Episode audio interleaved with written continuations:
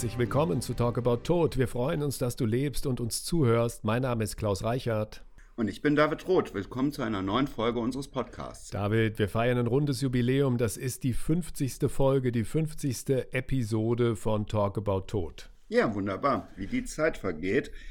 Wir haben es gut durchgehalten, glaube ich, ne? Ja, und wir haben noch einiges vor. Im Herbst wird ein Buch erscheinen mit all unseren Episoden und da erzählen wir später noch ein bisschen mehr zu. Für diese Ausgabe habe ich mir jetzt was ganz Besonderes einfallen lassen, David. Wir lassen mal Fritz Roth zu Wort kommen deinen Vater, den Firmengründer des Bestattungshauses Pützroth.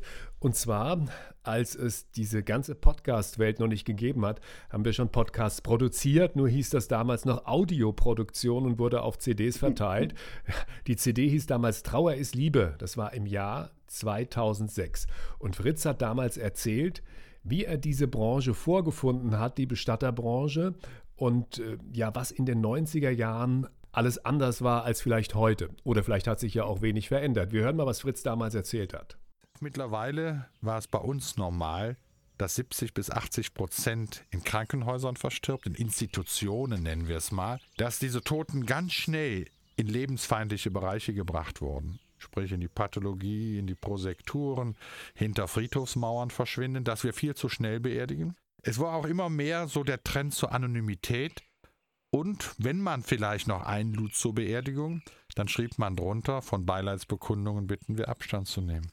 Ich glaube, keiner von uns würde zu einer Geburtstagsfeier einladen und drunter schreiben, von Gratulation bitte ich Abstand zu nehmen. Wir werden immer sprachloser in den wichtigsten Themen unseres Lebens.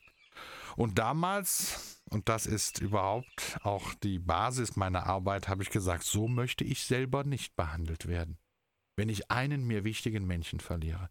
Und so habe ich angefangen, eigentlich ein konventionelles Bestattungshaus in der äußeren Form zu lassen, aber mit neuem Inhalt, mit neuen Betrachtungsweisen zu füllen.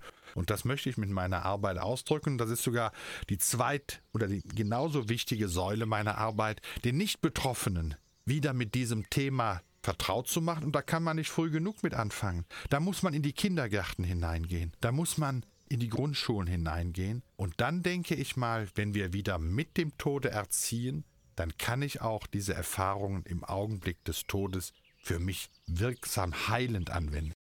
David, wie ist es heute? Werden den Leuten, und auch das ist so ein Satz, der mir immer in den Ohren noch klingt, den Fritz öfter mal gesagt hat, den Leuten die Toten immer noch gestohlen? Ist das heute noch so? Also das bekommt ja gerade wieder eine ganz besondere Aktualität. Also eigentlich war es immer so ein kleines Kämpfen gegen Windmühlen mit kleinen Erfolgen. Also, dass ein Verstorbener nicht direkt vom Zimmer im Krankenhaus in die Prosektur gebracht wurde oder der Bestatter nicht vor 8 Uhr morgens oder nach 8 Uhr abends kommen sollte, damit in einem Heim keiner das mitbekommt. Und natürlich, je nach Bestatter, gibt es auch nach wie vor, dass jemand direkt vom Sterbeort schnell ins Krematorium weggebracht wird. Und in der gerade jetzigen Situation mit Corona, den Unsicherheiten, gerade wenn jemand infiziert war, beginnt das natürlich irgendwo alles neu. Und ja, vielen ist da gar nicht bewusst, dass sie dann da etwas tun können und dass sie diesen Vorgängen halt, sag ich mal, widersprechen können. Ne? Das ist halt immer eine Frage von Information und da bleiben wir beständig am Thema.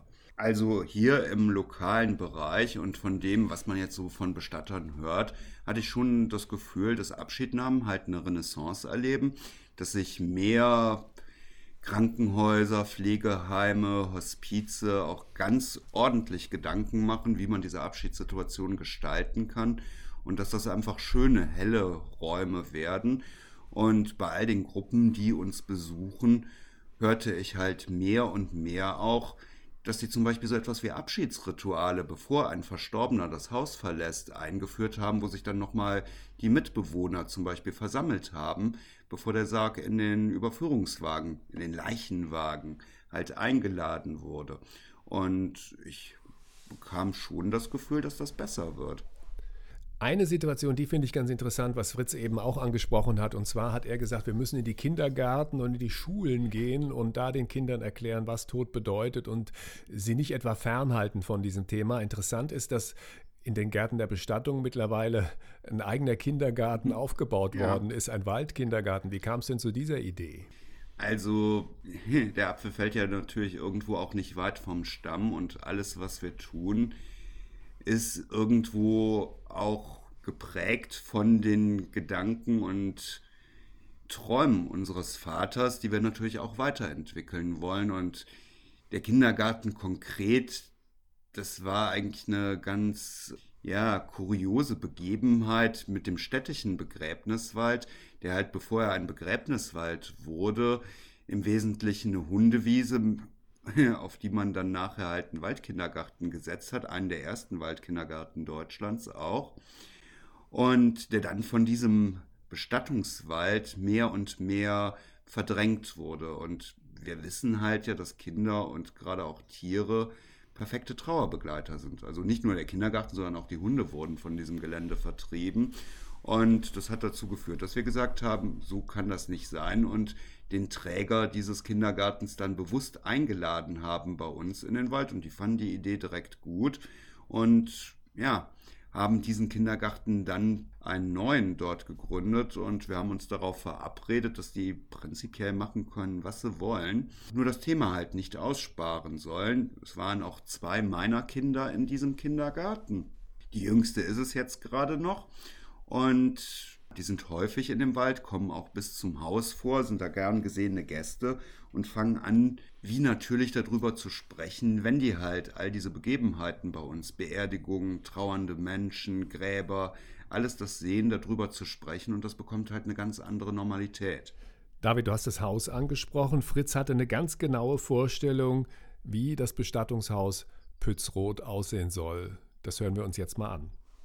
Ich habe diesem Haus in der Konzeption einen Gedanken gegeben, dass ich es nenne ein Landhotel der Seele. Und es ist eigentlich ein ganz nachvollziehbarer Gedanke. Wenn wir in Urlaub fahren, dann suchen wir uns auch einen Platz aus, wo ich nicht von vornherein Stress erwarte. Das kann immer noch passieren. Aber ich suche mir erstmal einen Platz aus, wo ich mich fallen lassen kann, wo ich wieder gesunden kann an Leib und Seele, auftanken kann und dann komme ich zurück und sagen, so Welt, hier stehe ich mit meinen neuen Gedanken, mit meiner Energie und nehme meine Aufgabe wieder etwas bewusster und neu an. Und so möchte ich auch Menschen, die einen Trauerstress haben, einen Ort geben, wo sie nicht sofort fliehen, wegschauen von der Thematik, sondern wo sie hinsehen auf den Tod, um über den Tod das Leben für sich zu entdecken.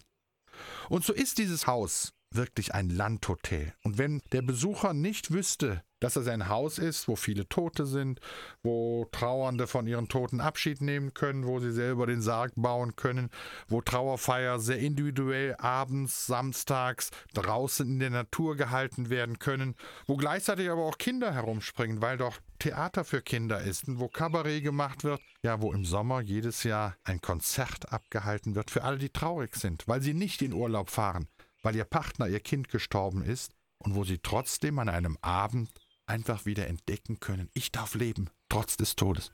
Das Landhotel der Seele, das war so eine Beschreibung, die ihm unglaublich gut gefallen hat. Ist das heute auch noch so? Eigentlich jeden Tag ein kleines bisschen mehr. Also wir arbeiten kontinuierlich dran, dieses Haus heller, schöner, gastlicher, persönlicher zu machen. Ganz viel Menschen zu bieten, dass sie halt willkommen sind. Und das ist uns ganz, ganz, ganz wichtig. Was genau passiert denn im Moment im Haus, was vielleicht früher nicht passiert ist, als Fritz es noch geleitet hat? Es hat sich weiterentwickelt, dass wir konsequenter in die Richtung gehen, die Fritz vorgeschwebt haben. Also, dass wir diese Abschied nahmen, da haben sich zusätzliche und schöne Räume und individuelle Räume entwickelt. Wir haben eigentlich sogar zeitgleich noch viel mehr unterschiedliche Gruppen auch im Haus. Also es finden Seminare bei uns statt in der unterschiedlichsten Formen, während gleichzeitig da natürlich Trauernde sind, die mit uns sprechen, die Abschied nehmen, die Trauerfeiern machen, Kindergärten, Gruppen, die zu Veranstaltungen kommen und natürlich auch die Veranstaltungen selbst. Also das blüht, würde ich sagen. Ein weiterer Lieblingssatz von Fritz war, der Tod als Lehrmeister für zivilen Ungehorsam. Gilt das heute noch? Das gilt jeden Tag und auch jeden Tag aufs Neue, weil wir einfach immer in Situationen kommen, wo Angehörige eine schöne Idee haben, Sachen, die sie umsetzen möchten. Und wir natürlich dann auch wieder in diesen teilweise überregulierten Steinwüsten, wie er mal Friedhöfe genannt hat, wir auf Sachbearbeiter teilweise treffen, die sich ganz vieles nicht vorstellen können. Und das ist ein tägliches Verhandeln, aber auch ein tägliches Verantwortung übernehmen für uns und auch die Angehörigen, die wir begleiten. Und wir machen auch da ganz tolle Erfahrungen mit. Einfach wenn die Menschen sehen, dass so etwas klappt und dass ihnen das gut tut. Und ja, dass sie einfach dann auch teilweise Kompetenzen entwickeln, die sich stärken. Was man alles machen kann, das kann man dann im Herbst nachlesen in unserem Buch Talk About Tod. Aus den ganzen Episoden, die wir aufgenommen haben, heute die 50. wird ein Buch werden, das bei der Gütersloher Verlagsanstalt im Herbst erscheint. Und äh, natürlich kann man das auch nach wie vor hier bei uns auf der Website alles nachhören oder bei Spotify, bei dieser. Überall steht unser Podcast Talk About Tod. Und wir machen eifrig weiter. Definitiv. Und es bleibt bunt. Das war's für jetzt. Schön am Leben bleiben und bis bald.